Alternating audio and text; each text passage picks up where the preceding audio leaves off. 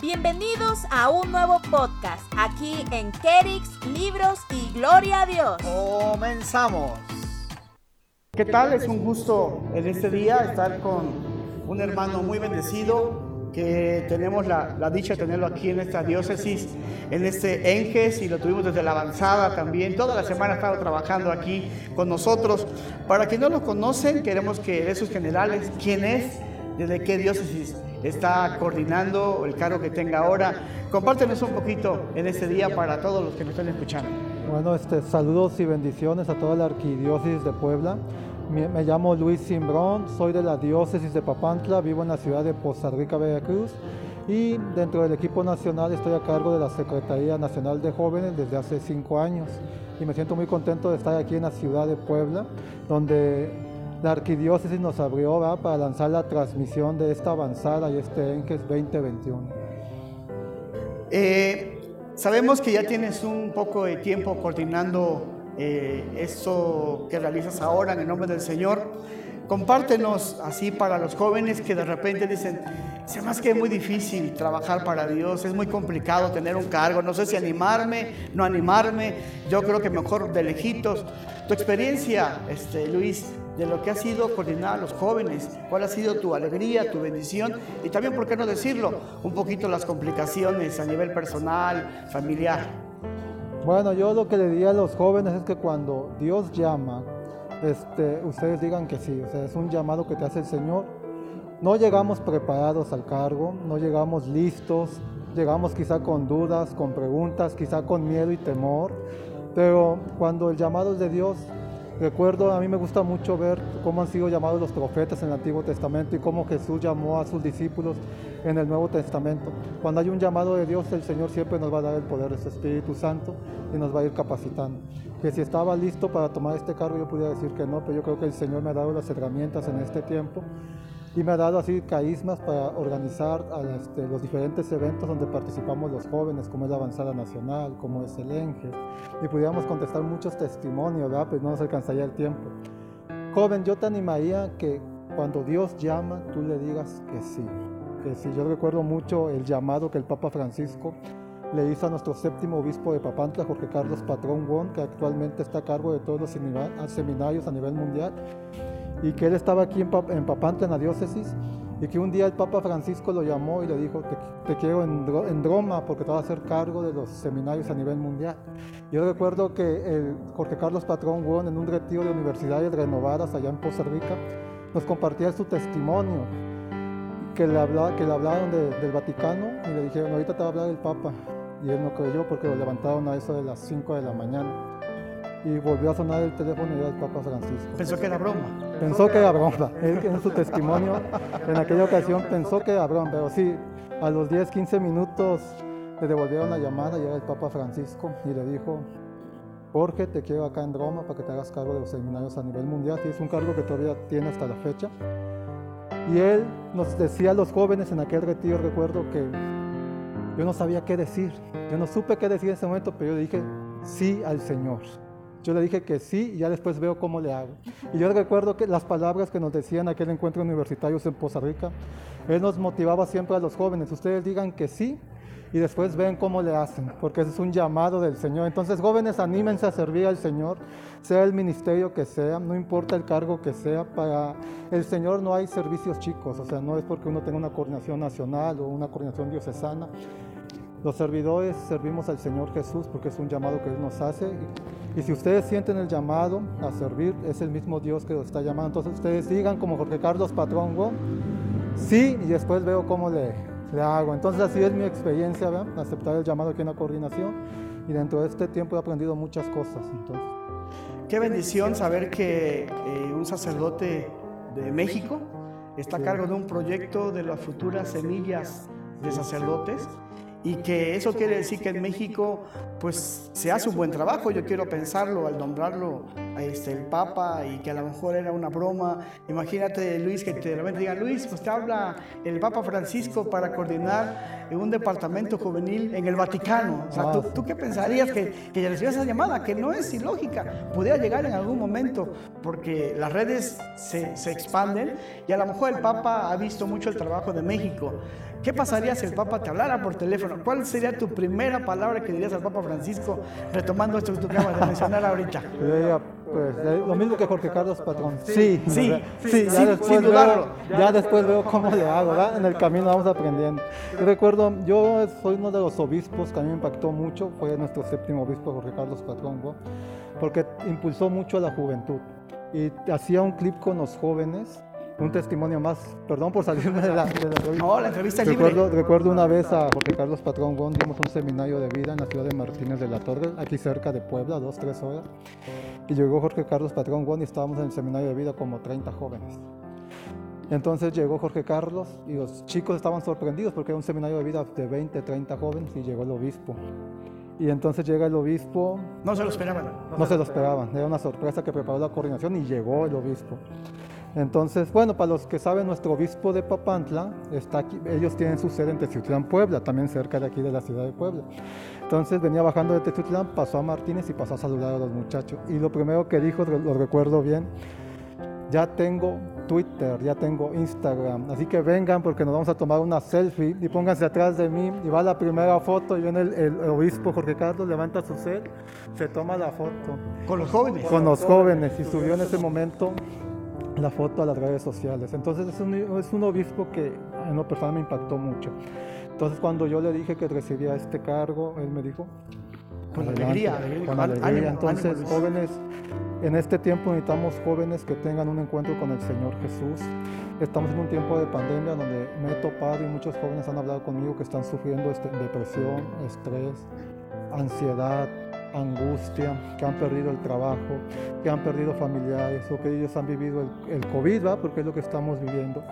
Entonces hay mucha gente, hay muchos jóvenes y personas que han perdido la fe en Dios. Entonces es un momento y un tiempo donde nosotros como jóvenes y ustedes más jóvenes que yo todavía, necesitamos jóvenes valientes que tengan un encuentro con el Señor Jesús, que se sientan primeramente amados por el Señor para después salir a compartir ese amor de Dios. Entonces en este tiempo y sobre todo en este enje se, nos ha invitado a eso, ¿no? A elevar nuestra fe, a, a compartir los dones de Dios, como dice nuestro lema, porque hay mucha necesidad de Dios. Entonces, joven, tú eres un instrumento para que muchas personas, no solamente jóvenes, se encuentren con el Señor Jesús. En este tiempo específicamente hay mucha necesidad de Dios. Y a ti, joven, tú estás llamado a ser un instrumento por nuestro Señor Jesús. Y yo siempre le digo a los jóvenes, por medio de ti muchas personas se pueden encontrar con nuestro Señor Jesús. Entonces yo los invito a que demos pasos de fe. Ahorita que organizábamos esta avanzada, en oración el Señor nos dio el hashtag enviados con poder. Si bien recuerdo la cita es Marcos 6, del 7 al 12, donde dice que Jesús llamó a los 12 y los envió de dos en dos, de dos en dos y les dio poder para expulsar a los demonios. Entonces el Señor nos decía en oración, nos dio el hashtag enviados con poder, nos ponía mucho dar pasos de fe y nos ponía mucho pedir un nuevo Pentecostés para la juventud de México porque es lo que el mundo necesita en este tiempo. Jóvenes valientes, llenos de alegría, de padrecía, que anuncien el Evangelio a aquellos jóvenes que están pasando diferentes situaciones a raíz de esta pandemia. Entonces, jóvenes, yo te animo a que no dudes, no dudes, sino que demos pasos de fe. Mencionabas algo muy importante y quiero nada más retomarlo con las palabras que tú decías, porque es algo de que los jóvenes a veces traen en la cabeza. Algún día fuimos jóvenes y es, híjole, pero ¿cuántos cursos debo de tomar? ¿Cuántos cursos de teología, de crecimiento? ¿Cuántos este, cursos de, de Monseñor Talavera para que pueda yo servir? Porque los que veo algunos ya están grandes, quiere decir que ya pasaron por mucha formación. Lo que va a decir ahorita Luis es fundamental. Muchas veces no hay que estar tan preparados para tener un cargo. Al contrario, Dios escoge a los que Él quiere, ¿verdad? Como dicen, no escoge a los más preparados, pero sí prepara a los que Él elige. Ah, Eso es lo importante. Yo, yo siempre, perdón, que me- Adelante, adelante, Yo siempre cuando me toca compartir con jóvenes o con jóvenes servidores, yo siempre lanzo esta pregunta. A ver, a ver jóvenes, díganme, ¿quién de aquí tiene promedio de 10 en la universidad? O 9 o en la prepa. Díganme, ¿quién tiene promedio de 10? Y pocos levantan la mano. Y les pregunto otra vez, a ver, bueno, ¿quién tiene promedio de 9? Pocos levantan la mano. cuando digo promedio de 8, promedio de 7, la mayoría levanta, la, mano. levanta la mano, así somos los carismáticos. Andamos entre 6 y 7. Entre 6 y 7, Pero entonces yo les digo, ya ven, aquí no están los mejores estudiantes, pero sí están los que han sido llamados y elegidos por el Señor para esta misión. Entonces, yo pienso que es un llamado de Dios y nosotros tenemos que abrirnos a ese llamado. Y en, ese llamado, en ese, en ese llamado que Dios nos hace, Él nos va a capacitar por medio de su Espíritu Santo. Y también digo que la formación es buena, hay que tomar la formación, acuérdense de, los, de las cuatro patitas que sostienen la renovación, asamblea de oración, seminario de vida, la formación. Este, entonces es importante este, tomar la formación, yo no estoy en contra de eso, hay que formarnos lo más que podamos en este tiempo y también estar abierto a las mociones que nos da el Espíritu Santo. Última pregunta, Luis, agradeciendo tu tiempo. Este, sabemos que todavía el se está ahorita en vivo a todo color. Estamos está con, por terminar. cierre, cierre ciclónico y de mucha bendición. Lo hemos visto en las redes. Eh, ¿Qué se espera ahora a futuro de este proyecto de jóvenes? Hoy se dio ya el segundo módulo de esta formación que fue Kairos. Antes dieron Kenosis.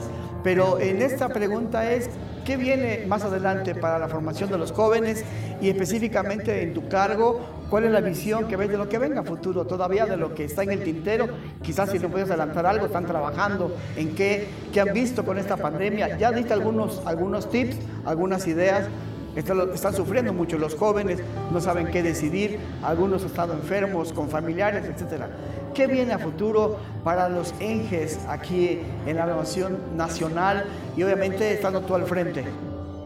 Bueno, primero tomando un poquito de CAIOS, es una formación que baja desde la Secretaría Latinoamericana de Jóvenes para todo el continente y, y nos indica que el primer paso es vivir los seminarios de vida, Segundo paso es vivir kenosis, que gracias a Dios el 90% de las dioses ya vivieron su kenosis. Y ahorita en el mes de mayo la Secretaría Latinoamericana lanzó Kairos, que fue un taller que replicamos aquí en Puebla lunes y martes durante la avanzada nacional. ¿En ese mismo lugar? Este, la transmisión se hizo desde la Casa de Renovación de Puebla. Ah, sí, perdón. Este latinoamericano se hizo en este lugar. También en la casa, eh, aquí en este, en este salón, sí, cierto. Entonces, aquí en México lo hicimos ahorita en esta avanzada, que va a ser el parteaguas para que ya todas las diócesis bajen este taller de Cayos a todo el país. Nos hemos puesto como meta desde la Secretaría Nacional, porque el tercer, el, tercer taller que viene es diaconía, pero para poder tomar diaconía hay que tomar Cayos y para tomar Cayos hay que tomar kenosis y antes del seminario. Entonces ya aquí en México, ya seminario de vida, sabemos que la mayoría de los jóvenes hemos vivido esta experiencia. El 90% de las diócesis donde está presente el movimiento ya tomó su kenosis.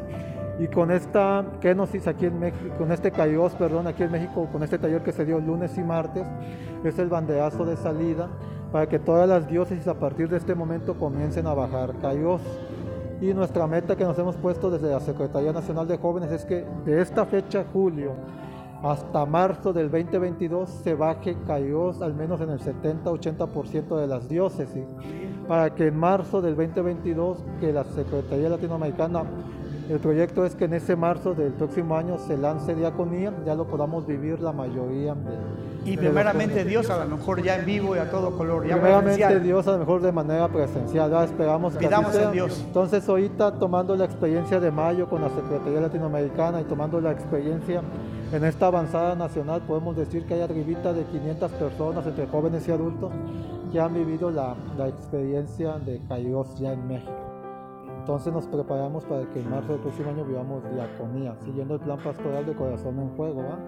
Aquí en México para esta avanzada, para este ENGES, vimos varias realidades para organizar la temática durante este ENGES. realmente trabajamos ahí con el Consejo Juvenil y muchas realidades que, que vimos cuando preparábamos este ENGES es desierto espiritual entre los jóvenes, que había apatía espiritual, que los jóvenes no estaban atendiendo a los llamados que hacen a sus diócesis.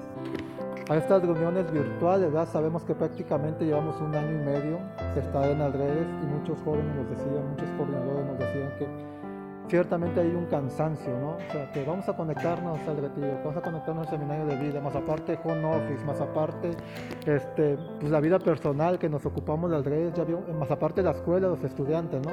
Pues llega un momento en que ya hay un cansancio también de estar pegado a las plataformas y es entendible, ¿no? Entonces hablaban de desierto espiritual, de apatía espiritual, que los jóvenes no están viviendo sus sacramentos, que no quieren asistir a la Eucaristía. O sea, realidades generales de que los jóvenes manifestaron en, en, todas las diócesis del país, ¿verdad? Claro, cada diócesis tiene diferentes realidades, pero fueron así como realidades de manera general. Entonces, en base a esas realidades se, se hizo esta temática del ENGES. Y por eso el hashtag es enviados con poder, porque estamos pidiendo una nueva efusión del Espíritu Santo para la juventud de México. Y parte, en, en agosto, adelante un poquito, vamos a tener un taller de formación de líderes juveniles. Entonces yo creo que eso, aún no sabemos si va por Facebook o va por Zoom, no sabemos si va a ser abierto o cerrado. Pero la Secretaría Nacional de Jóvenes vamos, estamos trabajando en un taller de formación de liderazgo para aterrizar un poquito toda la experiencia de la avanzada Enges que la vamos a analizar en los próximos días. ¿no? Y es una primicia para, para quienes estén está en el, está en el plan pastoral de, que hicimos este año, pero yo creo que ese taller que de agosto de formación de liderazgo va a ser así como que íntimo para los coordinadores diocesanos juveniles, secretarías diocesanas, entonces ahí vamos a, a, a tocar varias realidades de la evaluación que tengamos de la avanzada y el ENGES, de todo lo que se ha vivido. entonces estamos en esto todavía. Luis, pues te agradecemos mucho esta entrevista desde la diócesis, arquidiócesis de Puebla y todos los jóvenes que te están escuchando y viendo a través de esta transmisión. Le pediremos al Papa que te haga una llamada. Nada más acuérdate de nosotros que estamos orando para que así llegue. Nosotros confiamos en que Dios tiene sus regalos. Y a lo mejor el Papa trabaja mucho con los jóvenes. de Juan Pablo II sabemos que estas jornadas juveniles, pues estos encuentros con el joven han sido maravillosos.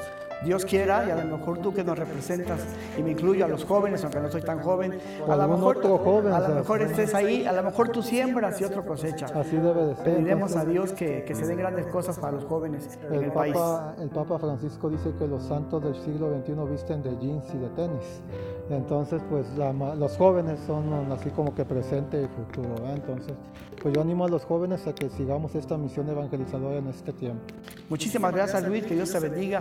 Gracias por este tiempo. Viene la hora santa, que es un momento fundamental en este día. Así que concluimos esta entrevista y que Dios te bendiga. Saludos y bendiciones. Este fue nuestro podcast de hoy. Recuerda, somos Kerix Libros y gloria a Dios.